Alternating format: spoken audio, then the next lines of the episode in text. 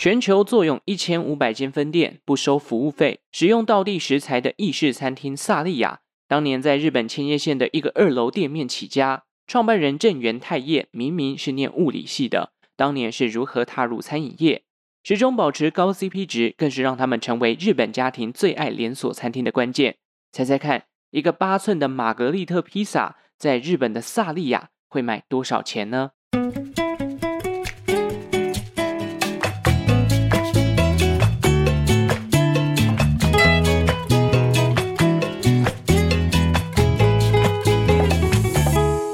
生活周遭的历史大小事，欢迎收听周报时光机，我是主持人派翠克。上礼拜呢，在跟大家如火如荼的募集二零二三年印象深刻的新闻事件。我发现听众朋友的这个关注的一些焦点啊，国际新闻都是非常的有学问，而且知识性渊博的哦。所以如果真的整理起来，会是蛮辛苦的一件事情。不过陆陆续续收到一些内容，是蛮开心的啦。转眼也十二月中了，那个繁忙又烦躁的情绪，应该又充斥在大家的生活当中了。这集开始前呢，先来跟大家分享一个国外的调查，我觉得蛮有趣的。据说十二月啊，是每年当中人们压力最大的月份。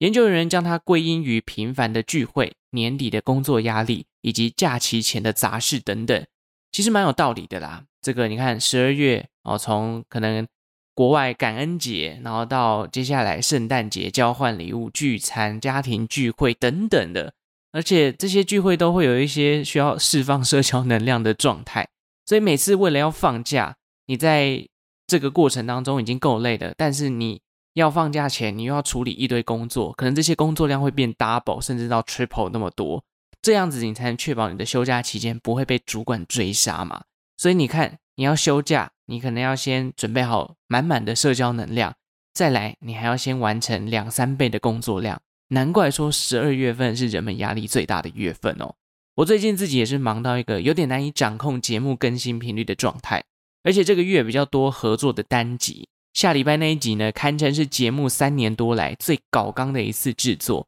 虽然过程当中大部分忙碌的不是我，到时候大家都知道了，我们就拭目以待。那我们今天呢，又要回到这个品牌系列了。这次要介绍的品牌是意式餐厅萨莉亚。这间平价意大利面餐厅哦，可能只有在北部生活的听众会比较熟悉。我原本在呃规划要做这个品牌的时候，我根本就不知道，原来台湾的萨莉亚只存在在台北、新北跟桃园，其他地区都没有诶。那这个萨莉亚全台的店铺只有二十家，全部都集中在这些地方，所以说中部啊、南部啊，甚至东部外岛都没有萨莉亚。坦白说啦，我自己在台北生活也好一段时间了，我看过很多次萨莉亚，但都没有真正走进去过。直到我要录这一集的前一天啊，真的就去萨莉亚里面吃，看到那个价格，我真的是觉得哇，也太佛了吧！我们等下节目最后可以来跟大家聊一聊。根据我在 PTT 看到的网友留言，似乎萨莉亚就是因为 CP 值深受大家的喜爱，而且它可以久坐聊天，很多北部的学生都会锁定它。我也蛮好奇的，哎，各位时空旅人，你们学生时期是真的会跑去萨利亚用餐聊天吗？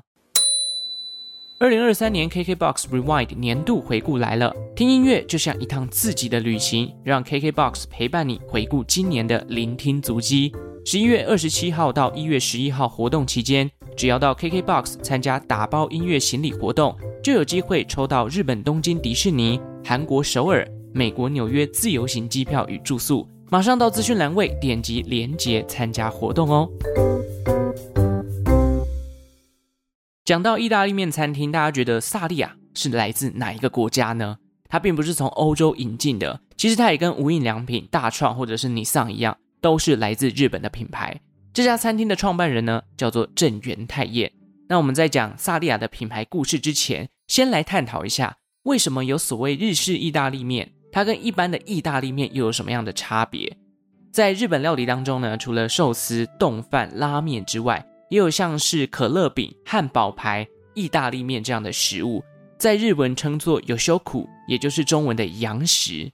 洋食的出现啊，跟明治维新息息相关。当时呢，结束锁国的明治天皇决定要引进西方文化，透过全新的体制，让日本的国家结构能够彻底的脱胎换骨。那除了政治、军事等层面呢，当时日本人也观察到，诶，这些西洋人普遍比自己高大很多，体型上有优势。他们认为说，诶，这会不会是跟这些西洋人的饮食习惯有关系？传统的日本饮食哦，其实受到了唐代文化的影响。当时佛教盛行，所以不少人崇尚斋戒。时任的天皇天武天皇呢，在当时甚至颁布了相关的禁令，不仅要求禁止杀生。连肉品都不可以食用，但是呢，就在接触到西方文化跟西方世界之后，才知道哇，这些西洋人啊，兵强马壮，高大魁梧，所以日本啊，试图想要全方位的去效仿他们的生活风格，当中就包含了饮食文化的层面。西元一八七二年哦，明治天皇宣布解除肉食禁令，并且亲自带头吃牛肉，希望可以推动人民吃肉的风气。此后，日本的牛羊鸡猪相关的料理就陆续的登场了。那在开放肉食的过程，由于好一段时间的日本国内并不鼓励吃肉嘛，所以突如其来的改变也让民众需要一点时间来适应。加上生产肉品的农家也不多，这也就导致了肉食在初期成为了一种高贵的食材。几乎在当时能够吃到肉的，都是来自日本的高阶社会人士，因为这个价钱他们才付得起嘛。而且日本当地啊，也没有多少人会真正道地的西方料理技法，因此有很多的厨师就加入了自己料理的想法在里面，这才衍生出了类似西方料理但又不尽相同的日本洋食。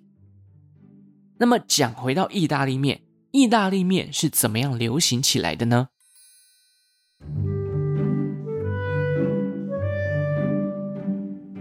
在二十世纪初期哦，日本当地已经有牛排、咖喱饭、炸猪排等各种的料理了。虽然在部分的咖啡厅里头也存在着意式料理，但是呢，其实要一直等到二战过后，在驻日美军的影响之下，面食类的洋食才渐渐的流行起来。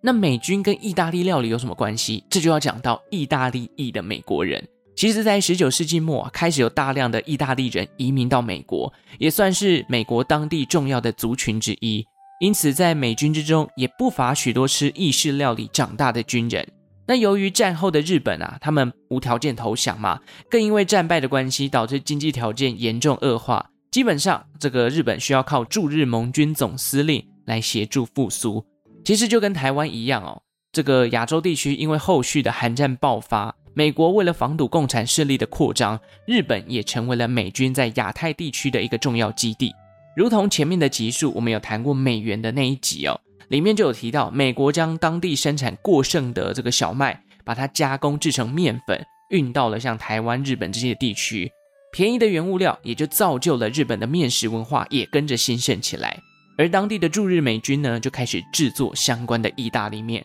那越来越多人制作之后，意大利面就普及了嘛，口味也变得更加多元。后续再加上日本当地的调味方式，也就造就了第一阶段日式意大利面的诞生。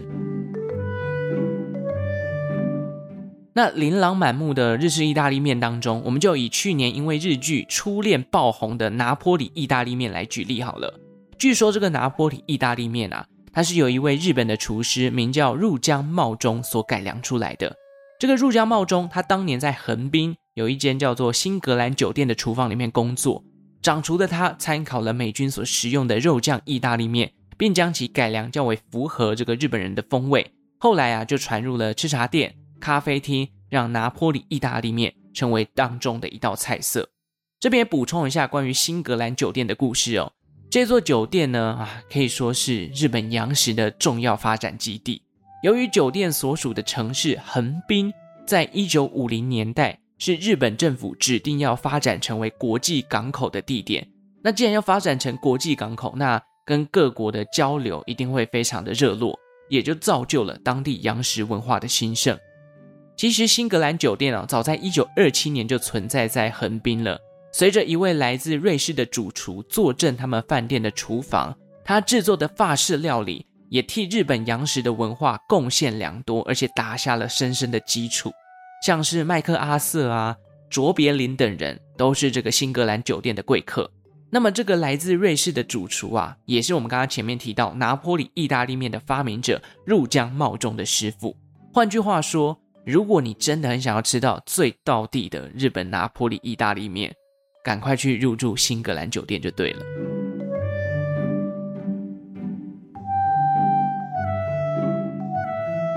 另外，意大利面真的红起来也有一个大的原因，就是在一九九零年，日本因为经济泡沫嘛，这个法式料理因为单价都比较偏高，可是意式餐厅的料理就像意大利面，可能相对的价格比较亲民一点，于是有很多的日本人为了要吃洋食，就选择了意大利面，也就造就了意大利面的这个蓬勃发展。其实我们讲到的很多品牌，在九零年代开始窜起之后，很多呢都因为这个日本经济的崩溃。导致日本的民众呢，他们会去选择一些比较经济实惠、CP 值高的一些啊、呃，不管是物品啊、商品或者是品牌。所以，我们这陆陆续续回顾到的一些品牌，他们都跟这个一九九零的日本经济泡沫有一些相关的关联跟呼应，这就蛮有趣的。我们可以从品牌去认识到他们发展过程当中的一些历史背景故事。OK，交代完了洋食，交代完了意大利面的发展，我们讲回到萨利亚。前面有提到，创办人是郑元太彦嘛，他是出生于一九四六年的兵库县招来市。这座城市呢，类似山城的概念，所以从小他就在山林里面长大。直到他小学二年级的时候，由于父亲的工作必须前往大的城市，一家人才终于搬到了东京。但可能因为小时候就在比较空旷、比较奔放的环境里面长大。这个郑元太彦呢，当时来到东京的时候，不太习惯都市那种快节奏又拘谨的生活步调。于是他在校期间啊，常常呢就被老师跟同学认为是一个野孩子。据说哦，在这个书里面跟媒体采访里面有看到，这个郑元太彦呢，他会跑到人家的果园里面偷摘他们的水果，然后整个动作都比较大手大脚，比较粗鲁哦，所以很多同学不太敢接近他，很怕他不小心被他打到之类的。那这位野孩子呢，在日子久了之后，郑元太他其实也渐渐的就适应了都市的生活啊，跟怎么样跟人相处的一个关系。后来他也靠着这个理科的强项啊，考进了东京理科大学，继续钻研物理学。那么一个理工的学生，为什么最后会走向开发意大利餐厅呢？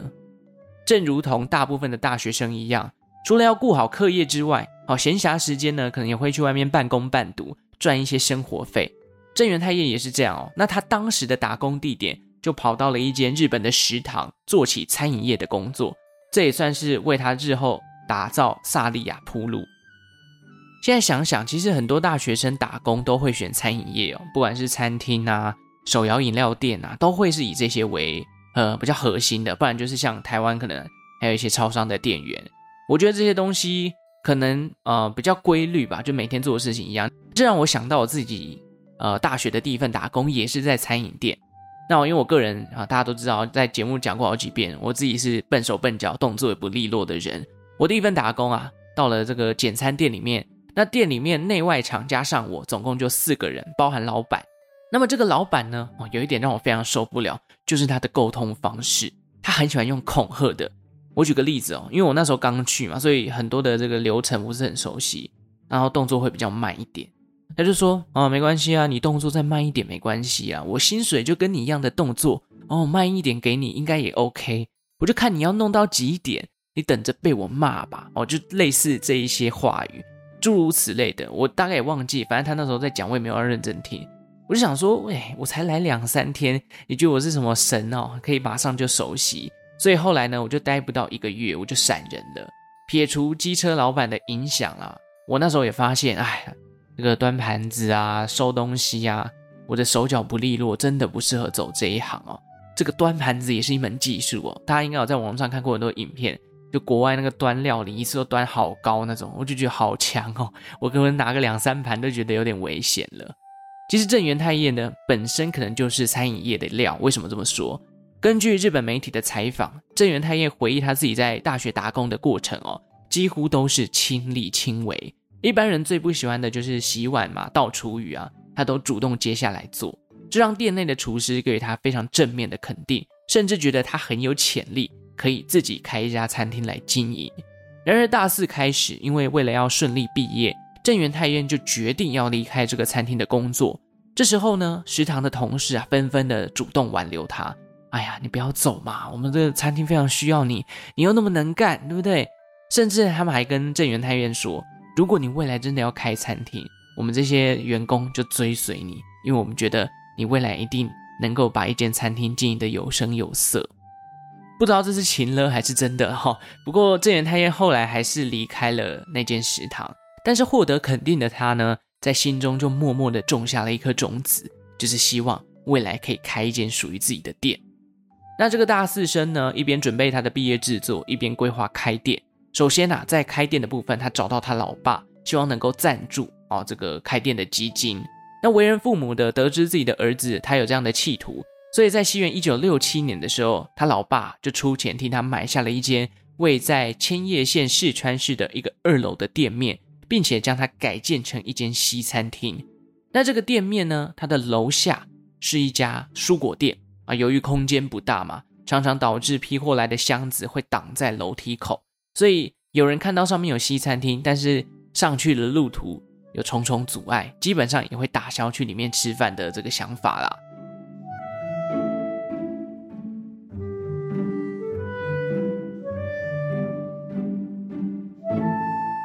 那这个萨利亚西餐厅呢，当时啊只有十七坪大，里面只有三十八个座位。可是，就像前面讲到的，光是要上到二楼，你就要跨过好多个纸箱，然后很多的蔬果堆，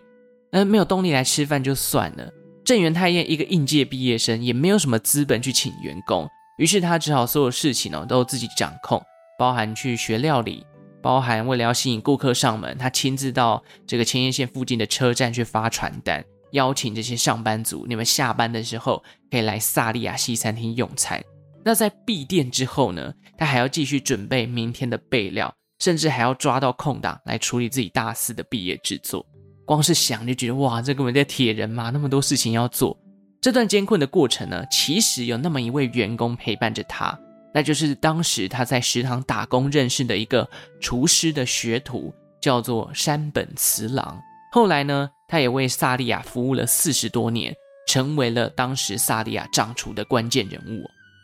那随着这整间店的营运状况逐渐的稳定下来，哦，这个毕业后可能也有越来越多的时间可以去管理整个店的这个状况。萨莉亚西餐厅呢，也开始有钱可以请员工来协助。不过啊，经营果然是很多的风险就出现了。有一场大火袭来，差点让这间平价的连锁餐厅从此消失。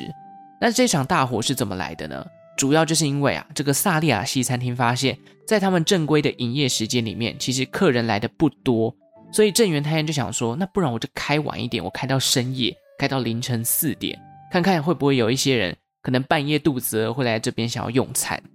这个想法呢，也的确吸引了一些消费者来，但是来的人呢，都是一些可能流连在深夜场所的，或者是一些帮派分子。那有一次啊，这个深夜时间。有一群黑道就在萨莉亚西餐厅里面吃饭，结果吃一吃吃一吃，两方人马就吵架了。过程当中啊，因为这个推挤啊、翻桌啊等等的，这就不小心把店内的一个火炉给推倒了。没想到火炉一推倒，这个火种啊烧到了萨莉亚西餐厅里面的窗帘，瞬间就点燃了整个店面，然后店里面就陷入火海。好不容易有点成绩的西餐厅，就因为这场大火付之一炬，这让郑元太彦心灰意冷。一度想要放弃这条路哦，不过呢，在这个父母的鼓励之下，他们告诉镇元太彦：“你在哪里跌倒，你就要在哪里爬起来。”于是他决定卷土重来，在店面修缮的岁月里面，他就花了很多的时间去游历欧洲各国的餐厅，一方面精进自己的厨艺，一方面也了解一下这些欧洲的餐厅他们是怎么样去经营自己的品牌的。那在那么多的洋食当中，萨莉亚最终决定选择意式料理，原因就在于哦，这个法式料理的价格太高，客人不会天天上门。另外就是在这个萨莉亚西餐厅附近，其实有炸猪排啊、咖喱饭等其他的洋食了。郑元太君就觉得啊，我们不用去特别去跟人家竞争，我们找出一条新的道路。于是他就选定了意大利面。那意大利面呢，本身又有番茄、青椒，然后加工的这个过程。比起其他的洋食哦，给人的感觉会比较健康一点。另外还有一个原因，就是他自己在意大利罗马的时候品尝到了一个意式料理的套餐，他非常非常的喜欢，这就让他决定要将萨利亚西餐厅转型成为萨利亚意式餐厅。随着这个店面修缮完毕之后呢，萨利亚意式餐厅就登场了。他们专门贩售披萨、意大利面以及沙拉，还有甜点。但是在转型的初期哦，客人还是稀稀落落，加上意大利食材也不容易取得，定价上也不够吸引人。这个郑元太宴啊，看到这些状况，只好一一的克服。从食材的找寻啊，店面的行销到价格的改变，其中这三个最大的变化就在于降价这一块。据说萨莉亚的内部经过讨论，他们决定把价格打三折，一盘意大利面在当时只要两百日元。如果以现在的汇率去换算，等于台币不到五十元就可以吃到一盘意大利面哦，超便宜的这个餐厅美食啊，瞬间就迎来了大批的客人，也不管什么楼梯难走了啦，不管我就是要吃这么便宜的东西，萨莉亚的知名度也就随之的打开了。到了这个时候，萨莉亚已经将自己的品牌定位成高 CP 值的意式餐厅，亲民的价格呢，成为他们的招牌。在西元一九七五年的时候呢，萨莉亚就开设了第二间的分店，一样迎来的大批的客人，毕竟真的很便宜嘛。随后呢，第三、第四间就陆陆续续的成立。不过，我相信大家听到这边就会想，哎，啊，他卖那么便宜，到底要怎么赚钱？搞不好这个成本呢，都入不敷出了。这就必须要来拆解一下他们这家餐厅的经营策略了。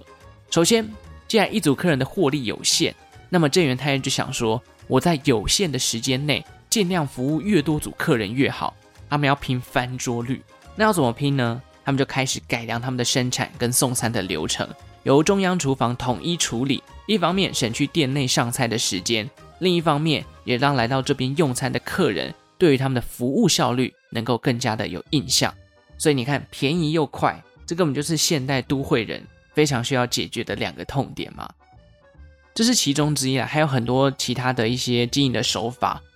总之，一九九四年，萨莉亚就在他不断的改良下，完成了一百家店的里程碑。这个从千叶县发迹的意式餐厅哦，渐渐的站稳了脚步，并且在一九九九年的时候，在东京证交所上市，从一间二楼的小店。一路到二零一三年，发展成为一千家的平价意式料理。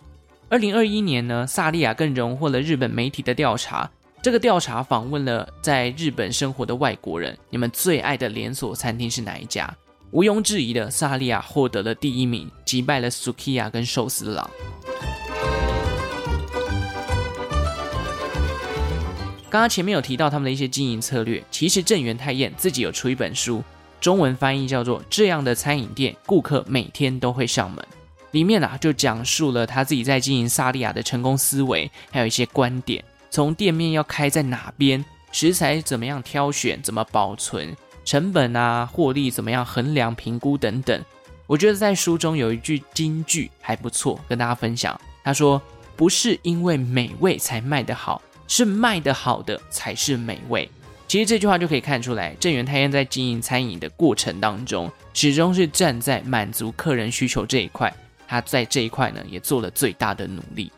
大家如果有兴趣哦，譬如说你想要开餐饮店的，或者是想要去了解一下这个品牌怎么经营的，也可以去参考看看刚刚讲到的这本书。我是有去图书馆借出来看啦，有机会我看完可以把一些重点整理在我的 Instagram，所以呢，也欢迎大家来追踪周报时光机的 IG。我会在里面分享一下这本书里面的重点。如果你要创业的，或许可以参考看看。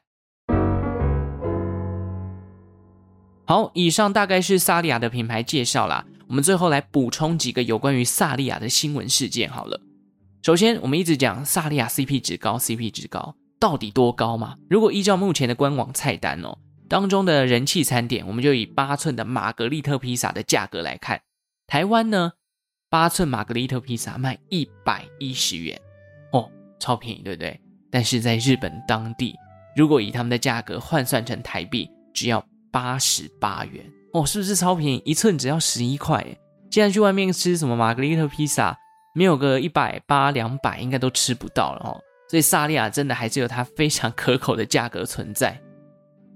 其实，在这一两年来，我们万物齐涨哦。萨莉亚现任的社长松谷秀智他就有说过，我们会继续的不涨价。不过这个说法是仅限于日本国内的萨莉亚啦，有些国外的地区，好像像中国跟香港已经有调涨了。其实萨莉亚的菜单每隔一段时间就会调整一次，尽可能的维持整间店的获利状况。当你以为他们不涨价，利润越来越薄的时候，根据他们今年截至八月的获利表现呢，没想到已经恢复到接近疫情前的水准了。加上萨利亚的社长啊，被媒体问说：“哎，为什么日本国内不调涨？”这个社长他说：“啊，因为公司认为日本的薪资也没有明显的上升，调涨的话会影响到消费者上门的意愿。”哦，这让人家觉得很佛心哦。大家可以去回顾一下这两三年来物价的上涨跟你薪资的上涨，哪一个比较快呢？讲到这边都快要落泪了哈、哦。